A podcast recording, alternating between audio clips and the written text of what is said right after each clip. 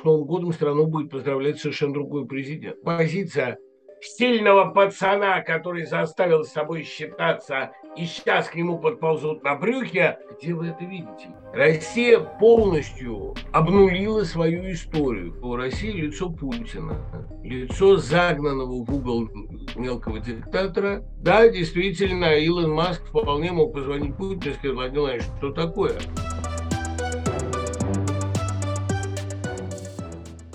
Россия массово обстреливает Украину ракетами, мобилизованные тратят сотни тысяч на экипировку, а Россия, кажется, продолжает жить практически довоенной жизнью. Это подкаст «Что нового?» С вами Надежда Юрова. В гостях у меня сегодня писатель Дмитрий Быков. Дмитрий, здравствуйте. Здравствуйте, дорогие друзья. Привет, Надя. А, если я правильно понимаю, вы сейчас в Америке, так? Ну, расскажите, что говорят вообще в местных СМИ о последних новостях из России? В войне стали уделять внимание меньше по прошествии времени? Нет, эти надежды российских, условно говоря, патриотов не сбылись. Украина по-прежнему самая яркая тема. Я получаю анонсы утренних выпусков Нью-Йорк Таймса, поскольку подписан, и практически ежедневно очередная русская новость в топе. Вот сегодня, например, «Россия мстит» – главный заголовок. Ну и как-то не сказать, чтобы Украина, оправдывая надежды, опять-таки, сторонников этой операции, стала надоедать Америке. У всех уже, понимаете, ну, если брать некоторую квинтэссенцию этих публикаций, у всех довольно стойкое ощущение, что Украина сегодня на переднем крае мировой войны. Ничего не поделаешь, это воспринимается мировым сообществом именно как мировая война – Просто Россия, желая ее разжечь, зацепилась за Украину как за ближайший повод. Ясно, что, и эта мысль, кстати, в новой книге Александра Эткинда «Россия против модерна», она проводится. Россия хочет остаться в прошлом любой ценой. Нет более верного способа, по крайней мере, видимо верного, на, на первый взгляд верного, затормозить будущее, как швырнуть новое поколение в топку войны. Хочется по последним новостям, вот из них хочется выбрать э, вот этот вот переговорный процесс, точнее его скорее провал. Зеленский вот сказал, что Украина будет вести переговоры только с новым президентом России, ну, не с Путиным. Но кажется, что сейчас позиции Путина как будто бы крепки, как никогда. Э, почему, вот э, чем он так скрепил элиты вокруг себя? Почему ему никто не пытается перечить? Вот я поражаюсь тому, как по-разному выглядит ситуация изнутри и извне. Извне она абсолютно явно э, приобрела лавинообразный характер. Путин делает ошибку за ошибкой, каждая следующая ошибка все фатальнее. И по моим ощущениям, но ну, у меня крепнет чувство, что с Новым годом страну будет поздравлять совершенно другой президент. Позиции крепки как никогда, но это такая несколько капитулянская, пораженческая позиция – которая в России, к сожалению, многими разделяется именно потому, что, ну, как бы зрелище такого легшего на брюхо и абсолютно покорного населения, оно действительно очень пессимистическое. Но я не вижу даже и в России особенной покорности. Все-таки саботаж мобилизации идет полным ходом. Бегство становится все более массовым. Я, кстати, здесь встречаю все больше русских невзирая на все препоны, они проникают сюда, и не только сюда, по, по всей Европе это видно, я же езжу довольно много. Пессимистическое ощущение, что Путин сплотил вокруг себя элиты, я тоже не вижу. Мне кажется, что элиты как раз запуганы, но совершенно не солидарны. И мне кажется, что идет транзит. Я здесь, в общем, согласен с Павловским. Транзит идет полным ходом, просто Путин еще этого не понимает. Может быть, Путину самому кажется, что его позиции крепки, потому что он э, таким знаменитым методом губника запугал весь мир ядерным оружием, и все готовы вести с ним переговоры, лишь бы только он не нажал кнопку. Особенно, конечно, в обольщении находится Дмитрий Медведев, который и Орбан вслед за ним, которые говорят, судьба Украины будет решаться на переговорах России и США. Через головы всего мира а мы будем разговаривать с США. Да не хотят с вами американцы разговаривать. Никто с вами не хочет разговаривать. Зеленский тоже не хочет. Вообще вот эта позиция сильного пацана, который заставил с собой считаться, и сейчас к нему подползут на брюхе, учитывая, значит, страх перед холодной зимой. Где вы это видите? Я вижу, наоборот, массовое презрение, полную недоговороспособность Путина, веру в то, что любые переговоры с ним, любые результаты этих переговоров не стоят той бумаги, на которой они написаны. Я могу еще понять, и даже понимаю в какой-то степени, обольщение, да, самообольщение российских пропагандистов. Они стремительно летят по дороге в ад, и тут затормозить нельзя. Вы не можете затормозить в падении. Единственное, что вы можете сделать, это падать еще быстрее, с еще большим визгом. Но какой-то иллюзии долговременности этого режима абсолютно нет. Нельзя так долго хамить мировому сообществу. Нельзя так долго единственным аргументом делать силу. Нельзя так долго разрушать инфраструктуру и обстреливать мирных граждан. Ну, просто вы абсолютно ассоциируетесь с садом, и все, что вчера сказал Зеленский, что это непрощаемые грехи. Ну тут что еще добавить? Он говорит-то на самом деле очень хорошо. Україна була до того, як з'явився цей ворог. Україна буде і після нього. Слава Україні! В России уже не первый год идет война с интернетом. Сайт нашего издания, например, заблокировали через 9 дней после открытия. То же самое со всеми независимыми СМИ. Чтобы свободно получать информацию в России, сейчас просто необходим надежный VPN. Два главных требования к любому VPN-сервису – это скорость и безопасность. Surfshark гарантирует и то, и другое. Этот клиент сохраняет в тайне ваше местоположение и историю загрузок, зашифровывая весь интернет-трафик – Сервис находится в юрисдикции Британских Виргинских островов. Их законодательство позволяет компании не регистрировать и не собирать данные пользователей, поэтому она может гарантировать вам безопасное использование. А еще он не снижает скорость загрузки, там нет назойливой рекламы, и одна подписка распространяется на все ваши устройства с любой операционной системой. И вы можете делиться своей подпиской с друзьями и родственниками. Недавно сервис настроил оплату через Киви. Теперь Surfshark очень удобно оплачивать даже с российской карты. По промокоду «Газета» вы можете получить скидку 83% и 3 месяца в подарок. Переходите по ссылке в описании к этому видео. Оставайтесь на связи с «Новой газетой Европы» и другими независимыми СМИ и берегите себя. Как вам кажется, кто мог бы стать вот этой вот какой-то компромиссной фигурой для переговоров, на которая устроила бы там и, условно, путинский круг и оппозицию? Надя, оставьте, пожалуйста, эти иллюзии. Никто не может стать компромиссной фигурой при сохранении путинского режима. Судьба этой войны будет решаться на поле боя, хотим мы этого или нет, потому что, ну, понимаете, у переговорщика должны быть какие-то хотя бы минимальные доказательства последовательной позиции. Россия разрывает все договоры стремительно и считает это какой-то особой доблестью. Россия ведь, начиная с Будапештского меморандума, давала Украине разнообразные гарантии. Ну и как с этими гарантиями? Когда-то она клялась, что не будет применять ядерное оружие, и сегодня разговоры о ядерном оружии стали уже частью ток-шоу, и вы посмотрите, ведь действительно такого визга, который делается сегодня на НТВ, в других инфопрограммах, я просто не слышал никогда. Вот это злорадное приплясывание при виде украинских трупов, при виде крови украинских мирных жителей. Ну какой день, а? Какой фантастический день. Я действительно сегодня танцевал на балконе от радости, прочитав эти новости.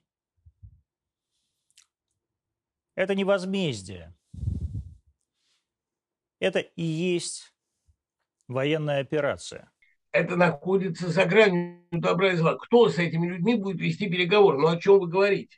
Это надо действительно совсем себя не уважать, чтобы с ними садиться за стол переговоров. Я думаю, кстати, а Владимиру Владимировичу Путину и самому уже несколько неловко за своих пропагандистов, потому что они тоже обрубили ему все обходные и отходные пути. Они сделали так, что у него остается два выбора. Либо самоуничтожение, либо уничтожение всего мира. Но нельзя так долго и громко визжать, понимаете? Это все-таки приводит к необратимым изменениям психики, своей и чужой. Какие переговоры? Какие переговоры возможны с людьми, которые кричат о скорейший путь к эскалации, это давать киевским шизофреникам, пишет Медведев, РС-30. А значит, э, скорейшим путем к эскалации обстрелы мирных городов, которые продолжаются по 6 часов, не являются. Ну, простите, какие аргументы здесь возможны? Аргумент здесь возможен только один. Хочется вспомнить, э, как в первые дни войны вы приходили к нам в стрим Кириллу Мартынову на канал «Новой газеты», говорили, что то, что происходит, то, что ну, начавшаяся война, это, собственно, завершение московского этапа истории славянства, это цитата, начало киевского этапа. Расскажите, как это, как это сейчас видоизменилось, изменилось ли, в какую сторону? Ну а как это могло измениться? Россия претендовала на роль лидера славянства. Она с этой ролью не справилась, потому что давайте посмотрим, что она может предложить. Предложить человечеству выбор, либо лизать ей пятки, либо уничтожиться, это до этого и Гитлер не додумывался. Понимаете, все-таки, я думаю, Владимир Путин во многом превзошел своих учителей. То, что его учителя находятся именно среди идеологов нацизма, мне кажется, никаких сомнений уже нет. А то, что Украина стала лидером не только славянства, но и свободного мира, сегодня, по-моему, подтверждается по многим параметрам. Это не значит, что Украина не делает ошибок. Это не значит, что Украина совершенна. Но э, правильно я все время цитирую вот эти слова Томаса Манна, очень правильно он заметил. Когда вы противостоите абсолютному злу, ваши мелкие ошибки и разногласия перестают иметь значение. С каждым шагом, с каждым днем Владимир Путин укрепляет свою репутацию дьявола. Причем э, дьявол, это, конечно, сильно сказано, это как в повести Бориса Акунина «Адвокат беса». Это бес, который раздулся, конечно, чудовищно. Сегодня нет таких слов, которые могли бы адекватно оценить эту бесовщину. Но это примерно, что значит, призывать к миру в декабре 1941 года, о чем говорить. Кстати говоря, Сталин закидывал некоторые удочки насчет мира еще в сентябре через Болгарию, там пытался переговоры устраивать. Но в декабре уже всем было понятно, что при таком масштабе смертей, при таком масштабе зверств ни о каком мире не может идти речи. Иметь такого соседа, который, кроме того, все время говорит, что вас надо уничтожить, а потом дойти до Брюсселя, ведь эта риторика, понимаете, она имеет, к сожалению, тенденцию становиться реальностью. Нельзя вечно заниматься такой риторикой. Рано или поздно это надо доказывать. Но это как Маргарита Симонян, которая э, публикует после Крымского моста Твиттер. И, а что ей туда дописали, вы, вероятно, знаете. Там замечательно дописали, кстати, в этом трейде, там просто по бук побуквенно «иди». Да. Я присоединяюсь от всей души, хотя для нее это слишком почетная ссылка. Немножко про Нобелевскую премию хочется спросить. Так получилось, что она отошла как будто бы э, Беларусь, Украина, Россия, да? Э, хочется проанализировать. Это какая-то попытка, не знаю, заложить какой-то здоровый фундамент отношений на будущее, ведь странам там рано или поздно придется договариваться, существовать вместе, там общие границы и так далее. Или это символическая история? У вас какая-то странная иллюзия насчет того, что закладывается какой-то фундамент отношений на будущее. У меня у самого долго были иллюзии что фундамент славянского братства не разрушен, что можно будет устроить встречу Навального, Колесникова и Зеленского и о чем-то договориться. Ничего подобного не будет. Россия полностью обнулила свою историю. Понимаете, вот раньше можно было говорить, а вот у нас был Пушкин, а вот мы выкупали из рабства Шевченко, а вот мы дружили домами и народами, помогали Коцюбинскому и Лесе Украинке. Это все обнулилось тотально. Сегодня выступать в Украине в защиту русского языка может только политический самоубийца. А Зеленский, который пришел к власти на волне надежд на конвергенцию, на консолидацию, на обнуление предыдущей вражды, так ужасно сложилась судьба его, что он стал президентом полного разрыва. У него нет вариантов. И страшно видеть, как ему эта трагедия самому достается. Он же пришел на волне, в общем, такого гуманитарного объединения. И сам пришел и как гуманитарий, и как гуманист. А сейчас ему надо быть лидером непримиримых, потому что ничем, кроме непримиримости, на это ответить нельзя. Ну вот, понимаете, а, как, ну, чтобы было понятнее. У меня же в Украине очень много друзей, на самом деле. И вот женщина, родившаяся в один день со мной, 20 декабря 1967 года, и тоже учитель ночью мне пишет, нашу школу обстреливают, мы сидим с детьми, не знаем, что делать. Что я могу на это возразить? Давайте это, верить в идеалы славянства. Никаких идеалов славянства нет больше, единого. Что касается награждения Нобелевской премии. А награждение, мне кажется, уместное в том смысле, что мемориал нуждается в поддержке, в еще большей поддержке нуждаются белорусские правозащитники.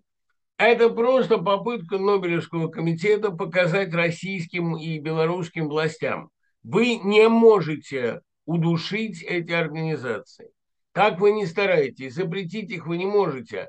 Более того, мы посмертно Нобелевскую премию не присуждаем, значит, мемориал живее всех живых. Это просто жест.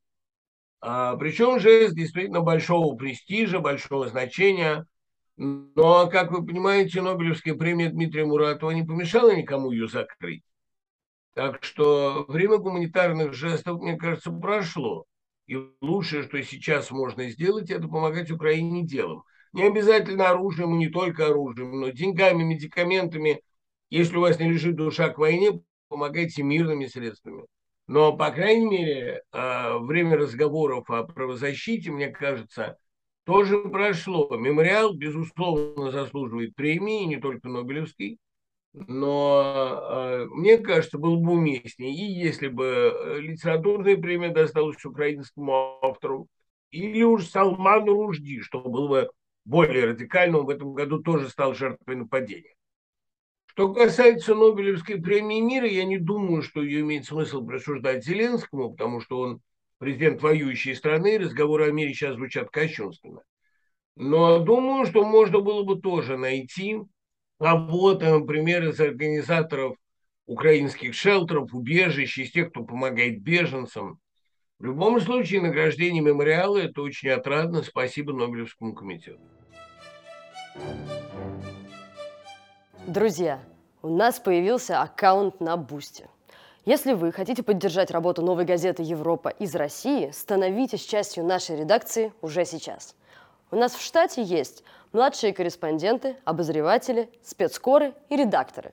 Вы просто выбираете должность, нажимаете на кнопку «Подписаться» и ежемесячный донат на независимую журналистику оформлен. Переходите по первой ссылке в описании и подписывайтесь на один из тарифов. Поддержите нашу работу. Мы работаем для вас и благодаря вам.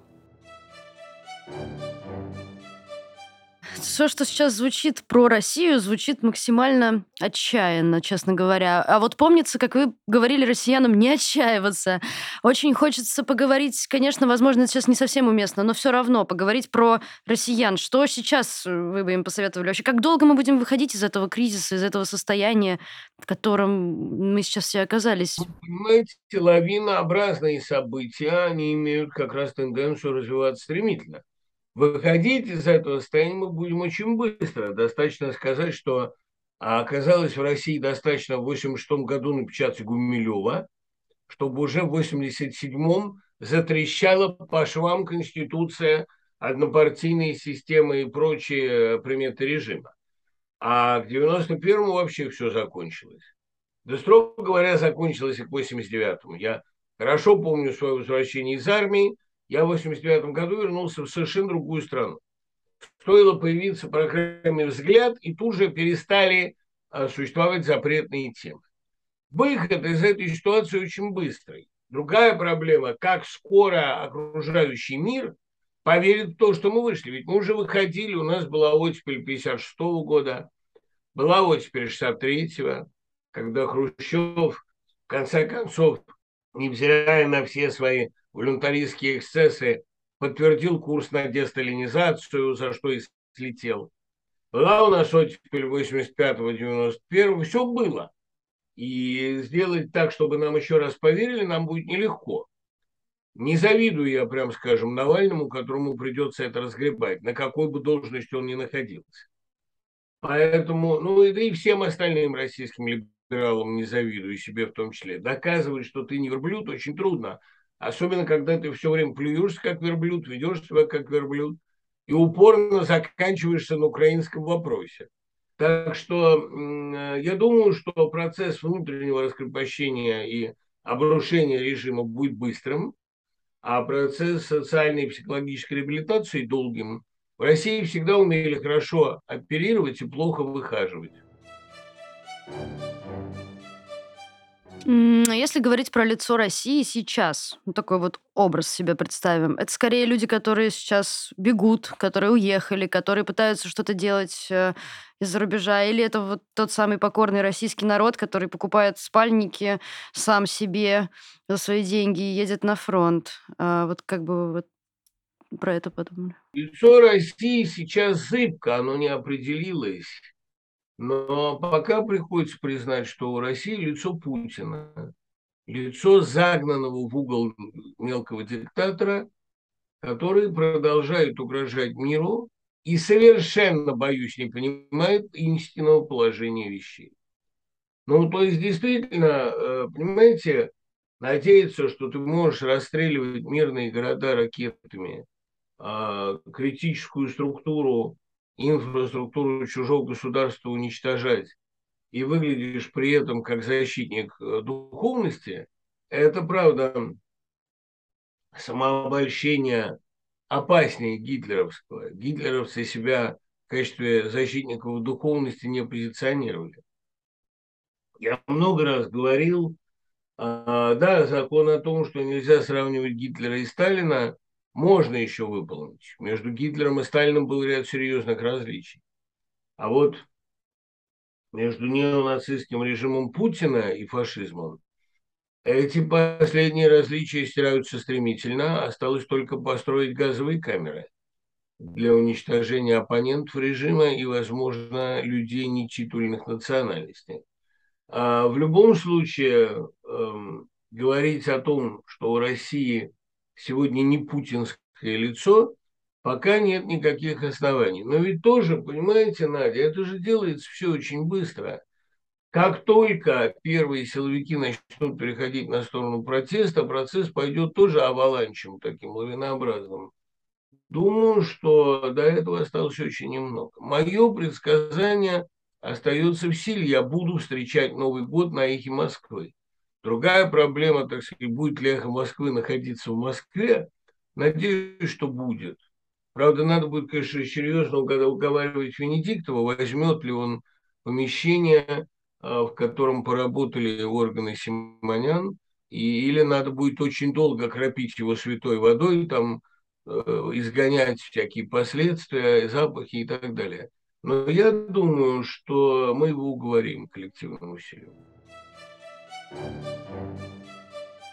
Только что мне тут мой редактор прислал такую странную новость, хочется ее прокомментировать. Эм, говорят, что Илон Маск мог опубликовать свой вот этот план урегулирования войны в Твиттере, знаменитый, которого, которым орали все там неделю назад, э, после разговора с Путиным. Насколько это такое возможно, на ваш взгляд? Возможно все. Но дело в том, что говорил же Фиджераль Хемингуэй, богатые не совсем такие люди, как мы. Богатые думают, вероятно, что материальные интересы оправдывают все. Если у Илона Маска появилась такая идея, он мог попытаться как-то... Ну, обидно же, понимаете, гибнет второе, а может, ну, по-моему, у него второе после Амазона, гибнет от ядерного удара второе состояние в мире. Есть что терять. Помните вот эти слова? Я Ксения Собчак, и мне есть что терять. Только у него больше есть что терять, нежели у Ксении Собчак которой, по-моему, на данный момент терять уже абсолютно нечего. Да, действительно, Илон Маск вполне мог позвонить Путину и сказать, Владимир Владимирович, что такое? Я тут, понимаете, еще немного я бы изобрел чип для телепатии, а вы тут все обрушиваете. Говорит, хорошо, я не буду начинать войну, а вы напишите такой твит. Могло такое быть? Могло.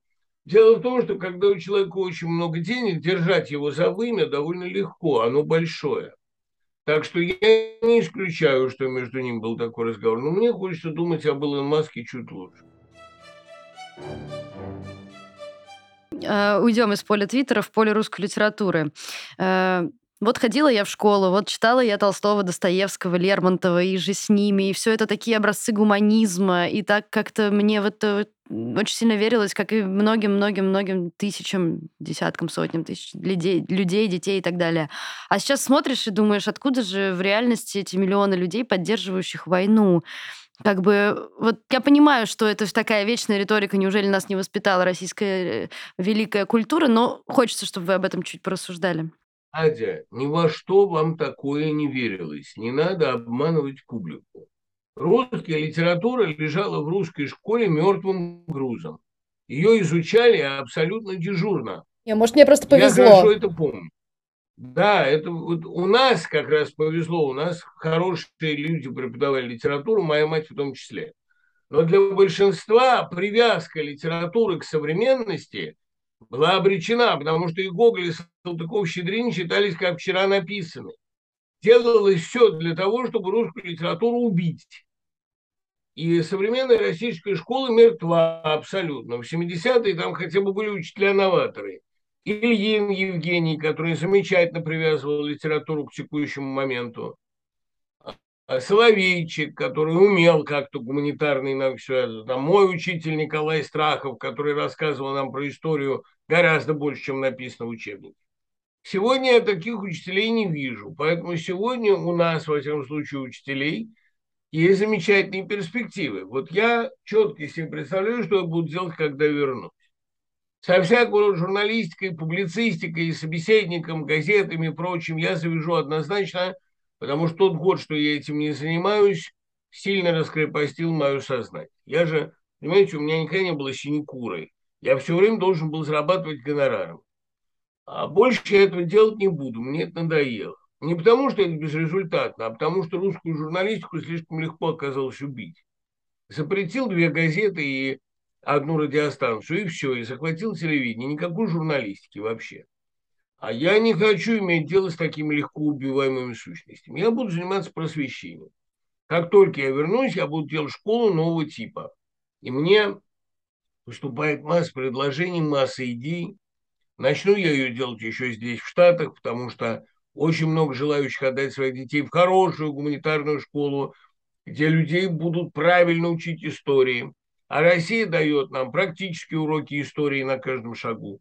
Поэтому никакой больше публицистики, никаких больше колонок, никаких больше разговоров о значит, всем хорошем против всего плохого. Стихи я буду писать, романы буду, а журналистика прощай. Эта дверь для меня закрыта. Я буду заниматься школой, и как только я вернусь, вот в этом вы можете не сомневаться, хорошую школу мы сделаем, и уничтожить ее будет не так легко, как газету. Надеюсь, отдам своих детей в эту школу.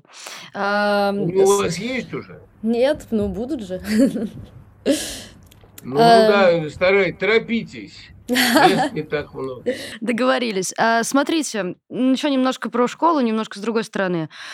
Говорят, что нас в будущем ждет такие две больших волны социальных потрясений. Первая связана с тем, что, как обычно, после войны э, там верну, возвращаются люди, растет, э, ну, ранее, в общем, осужденные, которые пошли на войну и так далее, растет криминал. А второе, как бы подрастут дети тех, кто, в общем, погиб на войне. Что вы думаете вообще про эти социальные явления, как они будут развиваться, как они будут влиять на жизнь России? Криминал в обществе всегда распределяется двумя путями. Либо он централизован, и тогда все преступления осуществляются государством или под прикрытием государства, либо он как-то распределен в толще народа, либо он как-то размазан толстым слоем по стране. Поскольку криминальное российское государство рухнет в ближайшее время, естественно, криминал будет вытеснен на улице. И потом, обратите внимание, ведь полная иллюстрация чекистов, частичная иллюстрация а спецслужб, а может быть и полная, я думаю, полная. Все это выгонит на улицу большое количество безработных силовиков, как, собственно, было уже в 90-е. Эти люди не очень профессиональные силовики, потому что перестройку они проморгали полностью, и путь тем более. Вообще говорить о профессионализме российских спецслужб довольно странно. Они даже меня не смогли отравить, хотя я довольно обширная мишень, и у меня не было личной охраны. Поэтому э, большое количество озлобленных непрофессионалов пополнят а, ряды уличных бандитов. Сможем ли мы предложить им интересную, хорошо оплачиваемую работу? Я не уверен. Хотя я буду стараться, я буду над этим думать. Но, в принципе, как мне представляется, взрыв уличной преступности в России неизбежен уже потому, что она будет децентрализована. Государство перестанет быть главным преступником. И произойдет все, что описано в ныне запрещенном сериале «Бригада». Ну что, давайте про писательство немножко. А, расскажите, какие, по-вашему, книги помогают воспитывать волю? Волю, которой сейчас, так кажется, не сильно не хватает многим из нас сейчас. Знаете, я купил здесь книжку такую, недавно вышедшую. Книга эта называется «В бедах наших дней» или «В бурях наших дней». Это книга Ребекки Доннер, а, документальный роман, причем, кстати, с большими элементами художественного, психологического романа. Это история немецкого подполья э, в Германии, причем не только немецкого подполья, которое было, невзирая на его количественную малость. Там не только белая роза там была, там были довольно серьезные организации, вот, но Здесь правильно написано, что хотя 90% немцев тупо верили в фашизм, а в отличие от русских, которые не верят, конечно, это инерционная такая поддержка. Но, тем не менее, такие люди, как Милдред Харнак, американка, которая преподавала в Германии, организовывала вот это подполье, они были количественно очень мало представлены. Они были, ну, как щепотка соли на все это общество. Это книга об ошибках подпольщиков, книга об их ложных иллюзиях, книга о том, в чем они черпали бесстрашием, книга о том, как Сталин предал их, потому что он пользовался их разведданными и не хотел верить в эти разведданные, потому что их связисты за неделю до войны его предупредили о точной дате наступления – а он в известной резолюции предложил их послать к такой-то матери. Это была группа хаддок, те, кто ее, э, значит, кто, кто передавали эту информацию. Ну, и вот, раз уж люди в условиях фашистской Германии умудрялись сопротивляться, я думаю, что она может послужить хорошим источником и для современной хипстерской России, которая все еще не поняла, что хипстерство закончилось. И вообще хорошо написанная книга, я ее очень рекомендую. Я вообще считаю, что американский нон-фикшн – это, во-первых, лучший нон-фикшн, а во-вторых, просто лучшая литература. Художественную литературу сейчас, по-моему, писать бессмысленно. Книгу о Зеленском я пишу не в последнюю очередь потому, что я верю в жанр э, биографии, в жанр э, документальной биографии. Люди нуждаются в моральных образцах. И мне очень приятно, что человек творческий, актер, продюсер и режиссер оказался куда более стойким, чем все экономисты, социологи, институционалисты и прочие профессиональные политики. Вы как-то говорили про роман, над которым вы работали, но не собирались выпускать. Кажется, он назывался «Американец», я не ошибаюсь? Как, роман как, как «Американец» давно написан. Вот главу из него я буду в ближайшее время предлагать одному изданию, даже вы можете легко догадаться, какому.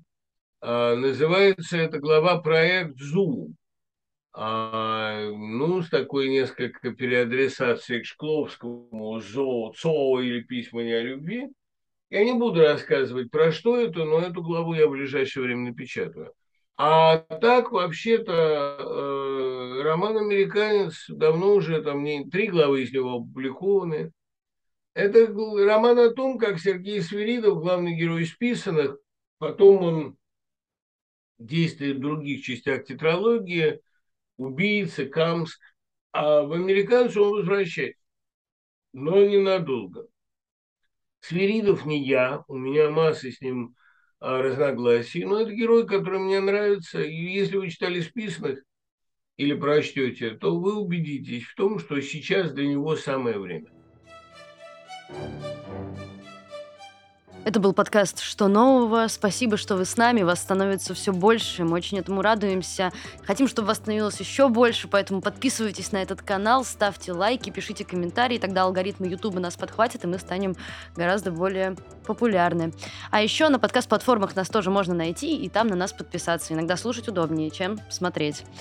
Спасибо, что вы с нами. Ваша «Новая газета Европа».